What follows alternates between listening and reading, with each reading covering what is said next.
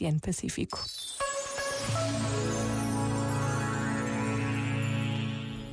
Celebra-se hoje o Dia de Santa Isabel, Rainha de Portugal. Todos conhecemos o milagre das rosas, tantas vezes recriado em peças de teatro ou textos de autor. Sempre atento aos mais necessitados, a rainha levava pães escondidos para distribuir pelos pobres. E quando Dom Dinis lhe pergunta o que leva consigo, apareceram rosas em vez de pães. Canonizada em 1625, é a padroeira de Coimbra.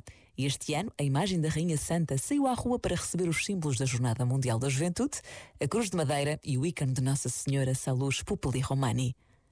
Basta esta breve pausa para recordarmos tantos homens e mulheres que ao longo da história são sinal vivo da presença de Deus no mundo. Santa Isabel, rogai por nós. Pensa nisto e boa noite.